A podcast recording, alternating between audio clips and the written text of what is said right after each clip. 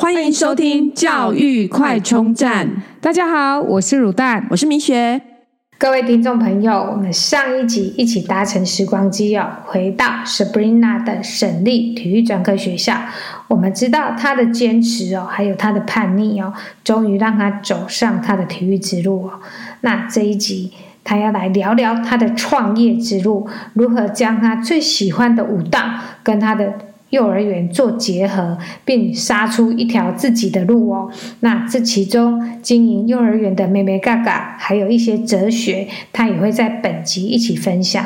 相信有很多的孩子也会在体育路上做一些考虑啊、徘徊、纠结。没关系，今天我们的老师也会跟我们分享一些心路历程哦。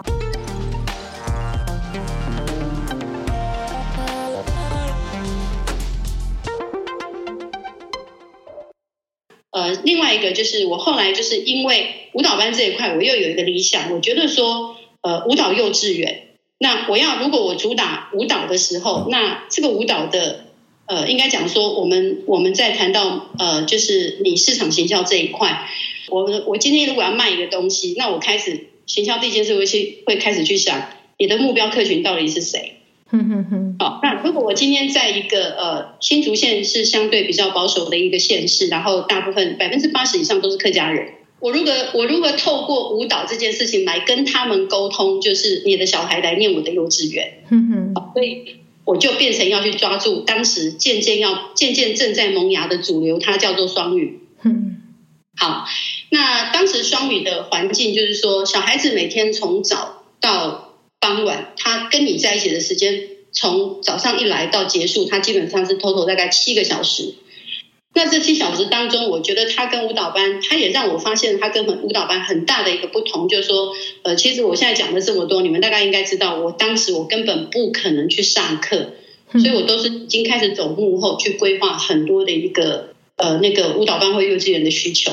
嗯嗯，那那个时候幼稚园的部分，我发现特别特别的有。有不一样的地方，就是说，呃，例如说你在招生的过程里头，家长他开始会来问你说，他说，哦，啊，我另外写稿，我干波波摸不？嗯嗯，啊，啊，会不会教数学？嗯，啊，啊，会不会背单字？好，那 你知道吗？我想可能。当时的的态度已经是这样了，然后再来就是说，家长在找找幼稚园的时候，他们通常会有一些呃选择的方法，他会看学校大不大，啊，硬体多不多，对，看设备，然后对，对。可是我其实要很诚实、很真实的跟跟跟你们说，其实现在我不知道，但是如果以当时的一个状态来说，假设说你只看硬体的话，其实到最后你就是看看看那个学费是多少。好，就家长最在意就是硬体跟我每个月要缴多少钱，然后注册费多少钱，就大家都会落在这个硬体跟跟学费上面。但是我就发现说，来的家长他们很应该也应该说他们比较没有没有那个概念，说他要去看待的是孩子在这个学习的环境里头，他能够得到什么样的的一个呃适度的或是适合的适性的一些启发，然后在学习的。环境当中，他可以很喜欢这个地方，然后不会在学习上不会造成他的一些挫折哦。那还有或者说呃比较多的一些状况。那所以说，因为这样，所以说我们除了找到就是英文的主流之外，那我们把舞蹈本来是我想以舞蹈为主，后来我把舞蹈为辅。那我用语言，对，我就是呃抓到这个双语的主流之后，但是这个过程还有一这这当中还有一个就是说呃我也想分享的就是说。呃，我们刚刚讲目标客群嘛，那其实我们的学费，你的定价策略就很重要了。那你的目标客群确定之后，那你的你的定价策略，这都是两件很重要的事情。如果按照当时的一个注册费来说，我们学校是高的，那以月费来说，我们学校基本上算中等。嗯，那这个就是你回归到说，你怎么去设定这个这个机制？因为你也要考虑到家长的一些实际的收入的需求，你不能只是只是想要找到那个金字塔比较高那那一端的人。我觉得那是那是，如果对有从 教育的角度来说，我会觉得那个有一点困难。嗯，所以后我们就制定了一个模式。我们我要创立这个学校前，我也去研究了英国下山下山学校的一个体制，还有它的精神。啊，所以于是。呃，我的先生他是学 marketing 的，所以他他就帮我建建构了一个呃招生的一个机制。嗯哼，那这个机制是什么？就是说我们常常会讲哦，就是说，其实包括到现在也是，我们常常会讲一句话说，有时候小孩犯错真的不是小孩的问题哦，或者说有时候我们会讲说小孩子为什么会这样，我们是不是开始要回头看大人的态度，或者大人呃面呃在教育的过程里头，对，所以当。当时我们就有感受，就是说百分之八十以上的家长，他们都会觉得他的孩子没问题。我当时我在讲的是当时的感受哦，现在的话当然可能有不一而不一而同的地方，我不知道。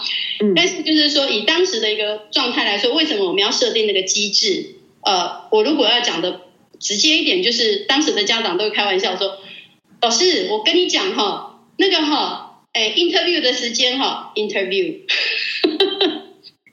他会跟我们讲说，interview 的时候时间是什么时候？他会问。那很抱歉的是，我们学校每一次都是学期没结束前就都已经课满。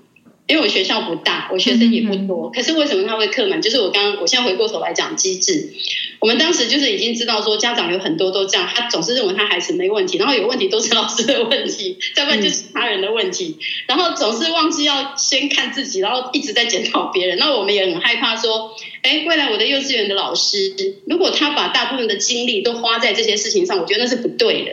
嗯哦，就是说，那他应该是有效的去让他的时间发挥最大的效益，而且是花在这些进来的孩子身上。啊，所以我们当时就设定了一个机制，就是说，今天如果家长他已经已经登记，他要来要来 interview 了，那我们就会安排一个场所。这个场所就是第一个，首先家长，我们希望我们从孩子身上可以看到他的行为模式，大概就可以理解家长大概百分之多少。呃，首先他要进来，我相信教育的理念跟共识要先建立啊。那我们也必须要很诚实、很真实的让家长知道，说孩子在学习的过程里头，他不会、不可能都都是好的，他也不可能完全都是没问题的。那这个时候，小孩子的这个过程当中，其实最需要的帮手就是来自于家庭的力量。那我们也希望建构就是这样的这个观念，然后给家长。可是这时候你就会看到哈，如果是那个不太适合的对象，小孩子在那个游戏室里面哈。大概就会鸡飞狗跳，然后再不然就是说，有时候呃，你看到他玩游戏的方式可能会有一些就是呃不合理的地方，啊、呃，又或是说危险性很高，又或是说你也可以看到就是说呃年龄稍微小一点的孩子，大概三岁左右，他可能有一些冲撞性的动作，他是完全不知道说危险在哪里的。那我们就可以从中去判断说，哎，如果从这些行为模式的内容看起来，你大概可以约略知道说，可能家长在。处理孩子在游戏的过程当中的一些管理的方法，可能呃有比较放任呢，又或是说可能也没有去建构孩子有关危险的观念。那我们就是这样很细腻的从一点一滴、一点一滴去去观察，就是说在那个三呃三十分钟的访谈访谈当中，我们会去观察这些细节。对，那这个第一部分结束之后，我们会把孩子放到那个那个户外的那个 老师会带着孩子在户外的那个 playground 玩。那这个时候就是看到他，我们也会观察他的，就是例如说大肌肉的活动，还有肢体协调性的问题。那但是这过程当中，老师是全部不帮忙的，我们就是透过他很自主的一些活动的内容，然后我们来评估他。嗯嗯。好，我开了幼稚园之后，我发现哦，我真的是我的第一个，我的时间不够用，然后第二个，我的我觉得我的 EQ 还有我的那个体力都必须要 double，不然我会发现就是说我处理幼稚园的事情跟处理。舞蹈班真的是完全不一样，然后也是好。那我刚刚讲的这个机制，其实就是我们设定这样的机制，其实目的就是我们不是要找到一群什么有钱没钱的家长，都不是。我们是希望找到一群，就是对孩子的在这个呃学龄前教育发展的过程当中，你能够真正很客观而且很诚实去面对孩子的状态的家长，有共识的家长。嗯嗯、对，我觉得这个很重要。而且那我也我也告诉跟各位报告。我们确实也找到一群志同道合的家长，嗯，所以那这群家长到后来，他们都会觉得说，例如说我我这当中我也会遇到，我们也会遇到，就是说呃，家长一直来质疑老师的哦，又或是说明明小班老师就已经跟你说，哎，孩子的情况是怎么样的，家长都不放心，非要再打个电话给郭老师，他要他要再次确认说是不是老师这样讲的。那我不瞒你说，通常这种家长如果打电话来，我我会先修理他，嗯。嗯。啊，我的修理的意思是说，我会先请问他为什么要再打这通电话给我，我不会就是觉得说啊，我等下已经看到钞票在那边摇啊，然后我就觉得说，哦，你问的我都应该要回答，no，我都是先反问说，哎，妈妈，你你已经告诉我说刚才小光老师这样处理了，那你为什么还需要再？我说我是不是有什么问题，你还需要再打电话给我？嗯，哦，然后家长这时候就会有一点呃，直接岔掉，他就说就会缩回去，你知道我说啊。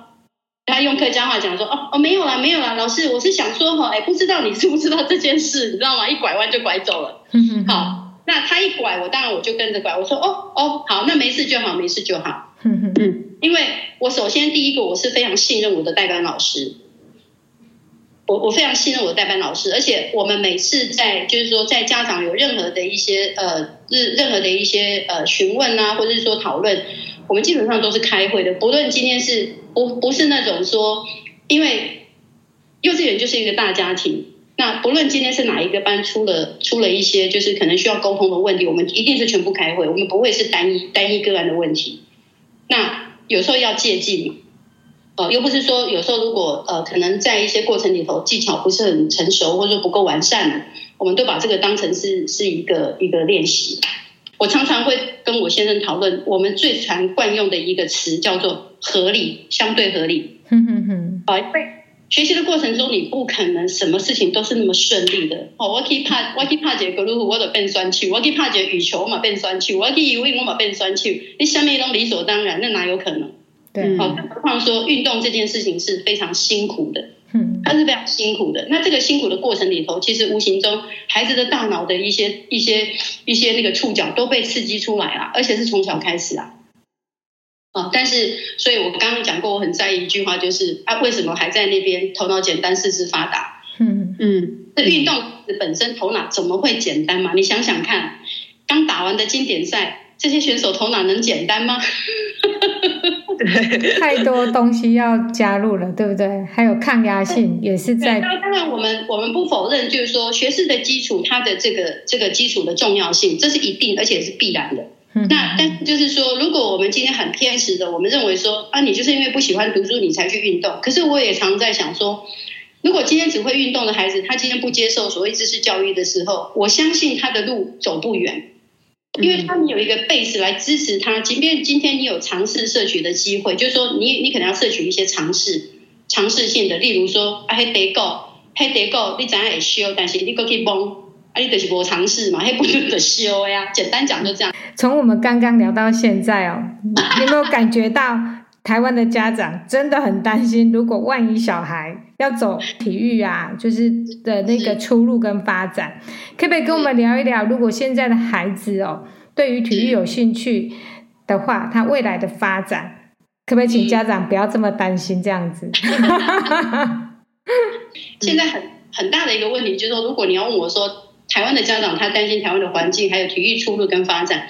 我觉得这个可能又要回归到回过头来谈，就是说，呃，家长对于孩子活动的安排，啊，那你有没有目标的？你你你在你在这些活动安排的过程里头，你有没有短期、中期跟长期目标的设定？对，因为我觉得这个目标设定它很重要。为什么重要？如果说我今天开着车。啊，最简单的例子，如果我今天开着车，然后我漫漫无目的的在在路上开，你觉得你会开很久吗？没办法，对，应该很快就想说，我也不知道我要去哪里，那我就结束了。对，啊，对，约略什么啊，算了，回家。哼哼哼，好，就是说，当你漫无目的的在做这样的事情的时候，啊，又或是说，其实以前我在在我开舞蹈班幼稚园那个年代，还有一个很严重的问题，就是呃，也是两个字，盲从，嗯。啊你知道吗？客家人吼是那种非常团结的族群，然后只要有一个舞蹈班的学生的家长都清一色百分之九十都是客家人，只要有一个家长讲说哦，给舞蹈班动喉哦，你嘎嘎啥啥去哦，米米姐你听得懂吗？大概就是这舞蹈班很好，大家赶快去之类的嘛。完全正确，你太厉害了，原本。三就是那工作散的 Dinky 哦，这样子。那我我在我在呃那个年代，其实哈说实在，舞蹈班真的是高行陡起的行李，嗯嗯，很少舞蹈班很少，所以高行高行陡起就是就是处女地呀，嗯嗯。只要出来开，你就有机会，而且学费是你说你定的，你定多少就是多少。嗯，因为那个没有行情可以参考。幼稚园还也许还有，舞蹈班是真的没有。对，就运、哦、那就是结合舞蹈的专门的幼儿园，真的是比较少听说。对。真的很少，所以到后来我们学校也开发了一系列的，就是有关身体开发的课程。那这也是我想在后来你们在云门会看到一系列这种身体开发课程。其实我我现在讲的不是说那套课程是我的，不是，而是我其实已经就是说当时我也不懂得是，我也不太了解什么是 marketing 的东西。但是我其实那些事情我已经在做了，只是我自己没有一个名称把它定义起来。好，那这个这条路你说呃。你要如何让家长他能够相对不担心？我觉得不担心是很难的。例如说，呃，我不瞒你说，我今天早上五点才睡觉，因为我的小孩正好正好现在美国在比赛，嗯、那从昨天晚上，而且他们是要连续打三十六洞。嗯、OK，好，那他正好在比赛，你看嘛，我这么遥远的距离，我在盯着他的成绩。那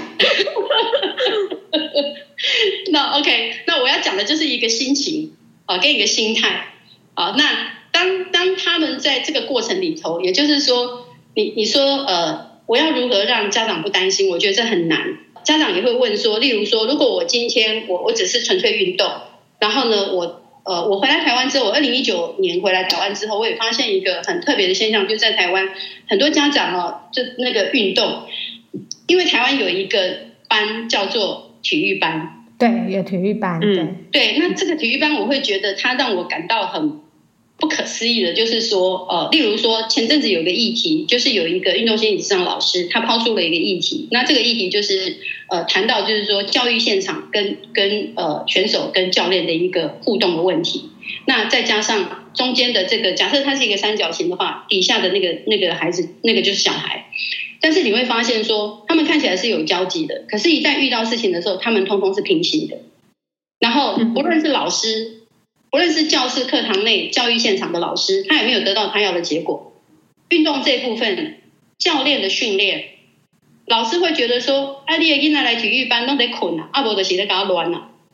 好，就是说，就就是他言下之意就是说，啊，你这样子不如不要来。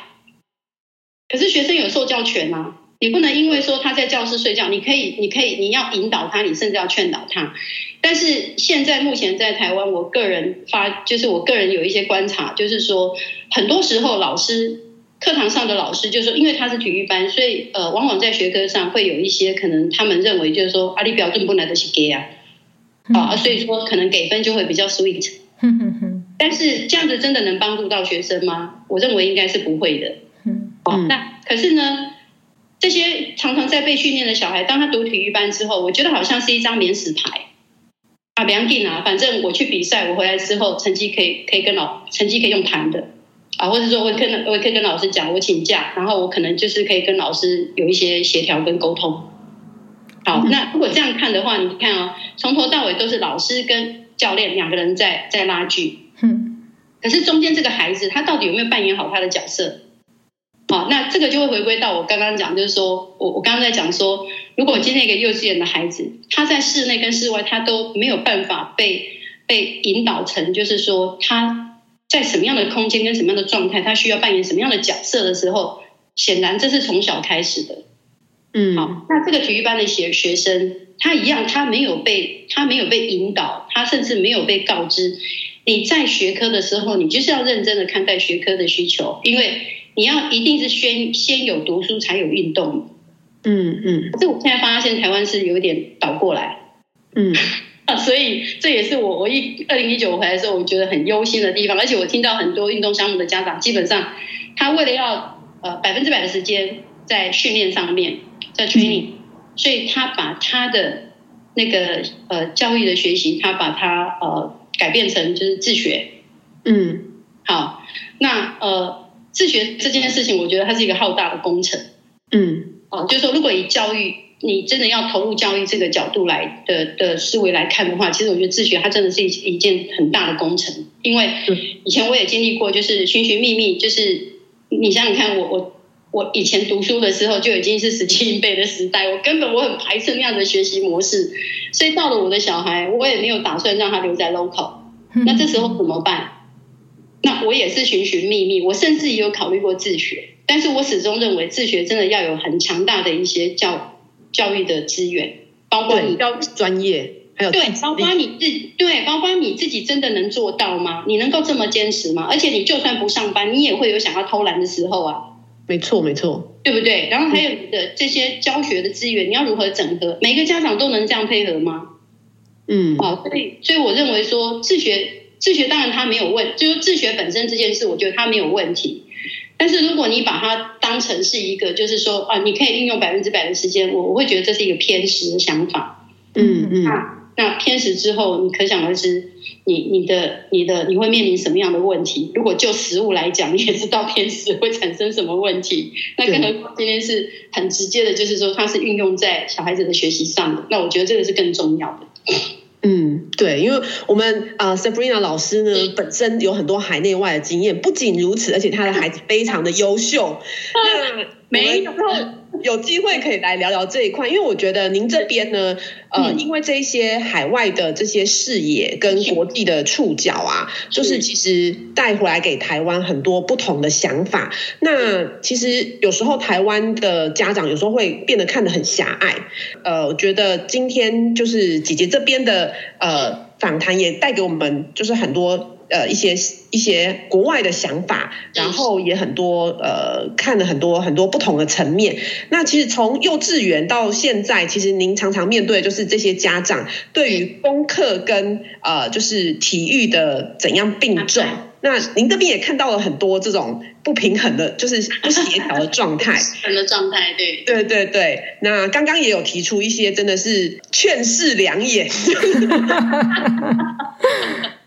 虽然忠言逆耳，但是一定要听。告诉我们这些正在体育之路挣扎的孩子跟家长呢？OK，我我我首先第一个我会先鼓励大家，就是说，就是我刚刚说的，你一定要有计划。嗯，好，那这个计划可能就是随着他年龄的成长的不同，你最后要做出一个适度的抉择。那这个抉择就会是项目的选择。啊，如果说你对第第一个就是说你要有适度的计划，那这个计划必须它是要有阶段性的。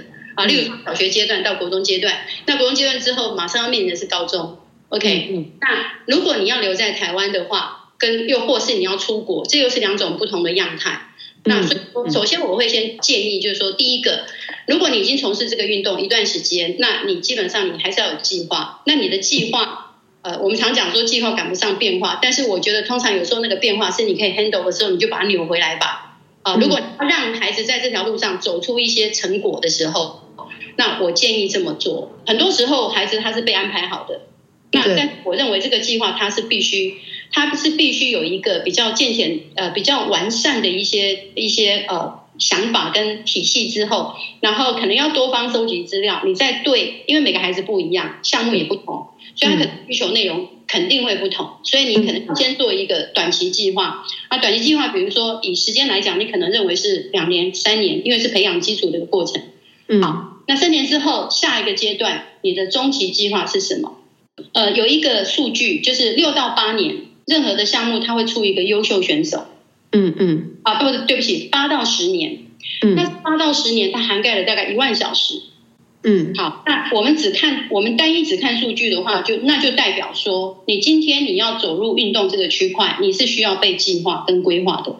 嗯，啊，是你的发展需要计划，你的时间在你的过程当中，你需要被完善的规划，你才能够达到你的目标。那有小目标，有中目标，有大目标。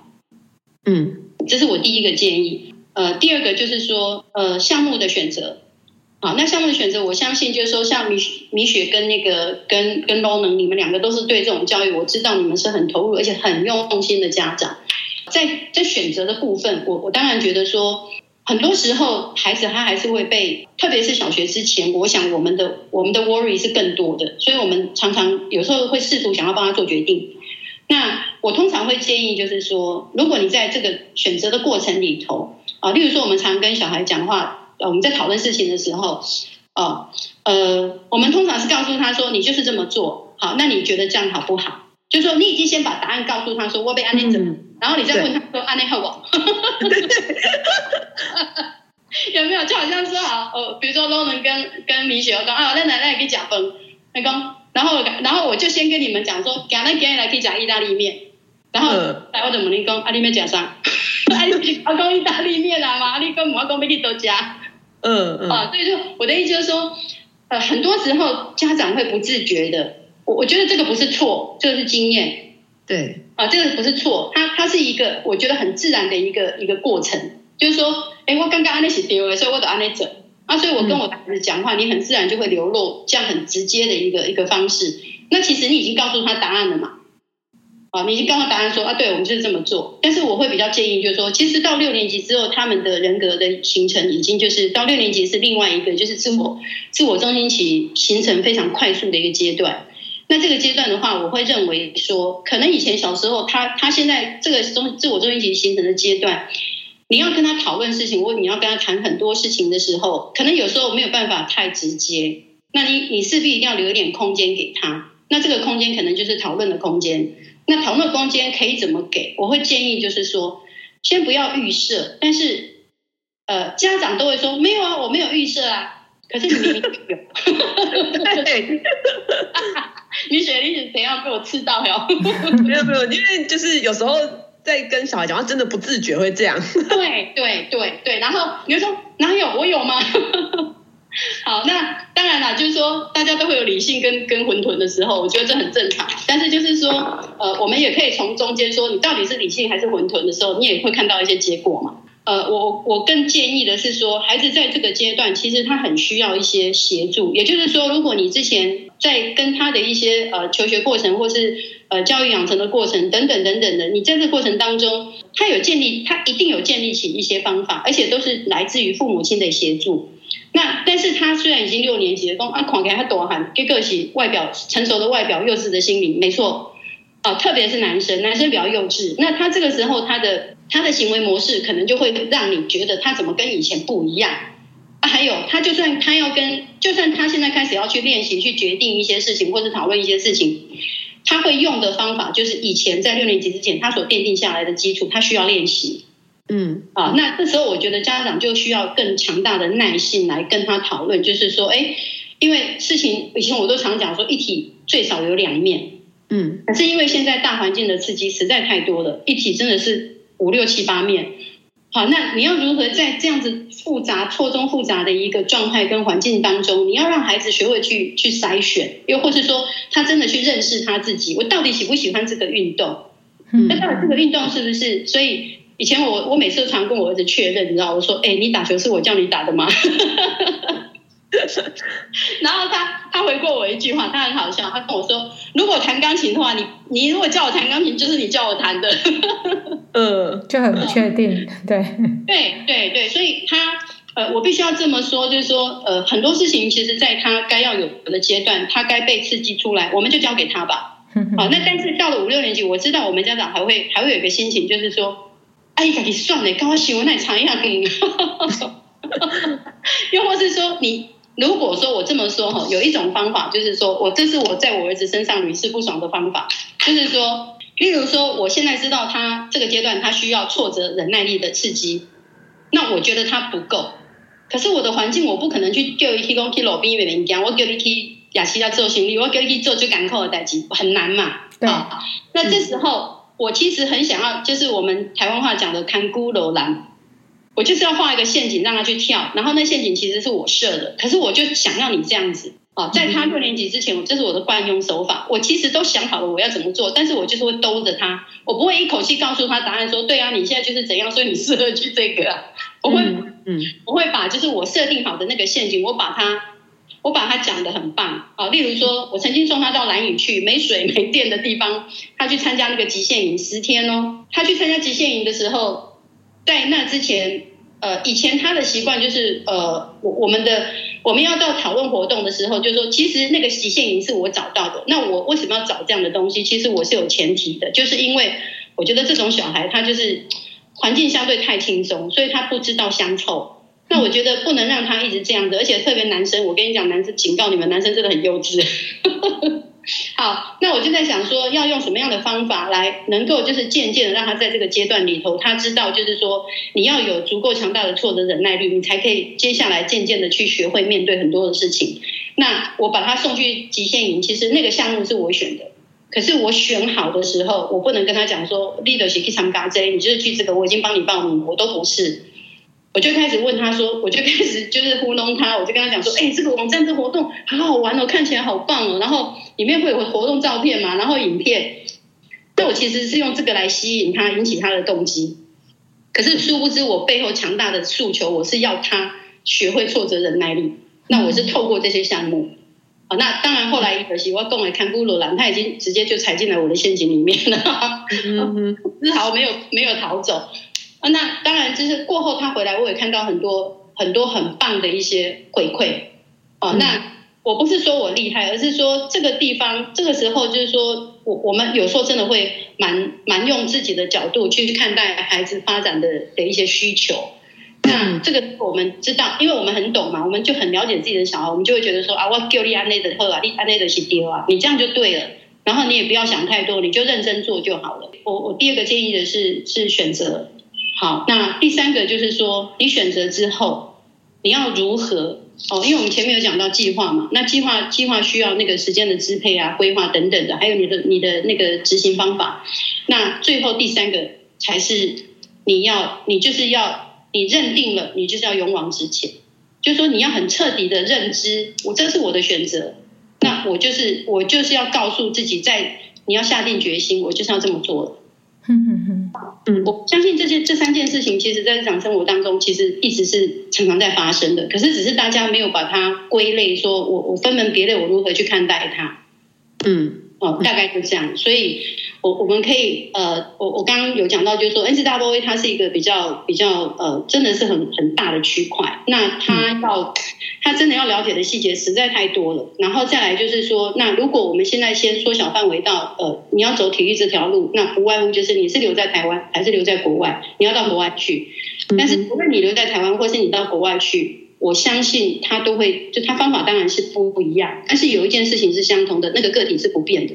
嗯，就说这个要去的人，他这个个体是不变的。那你们只要做做出。适合的的一个选择，然后最后就是朝着目标计划进行的目标，然后一一步一步前进。我相信这是这是不困难的。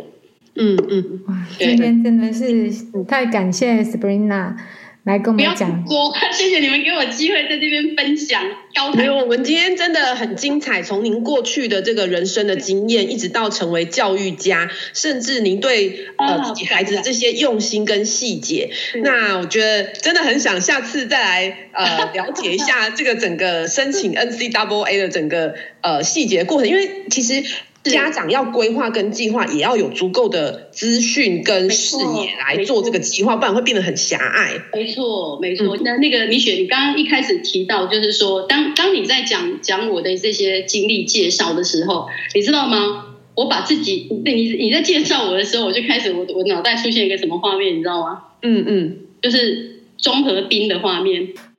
嗯，对，就是我这个人看起来好像就是呃，我我有我专精的东西，可是我觉得我很感谢我的先生，就是说，因为一路走来，我可以这么的呃陪着孩子这样一路走，然后再来就是说我可以想去哪里就去哪里，我觉得这个真的是有很强大的一个 base 在支持我，所以我们常开玩笑说。哦，每个人家里都要有一台提款机，这个提款机不能故障。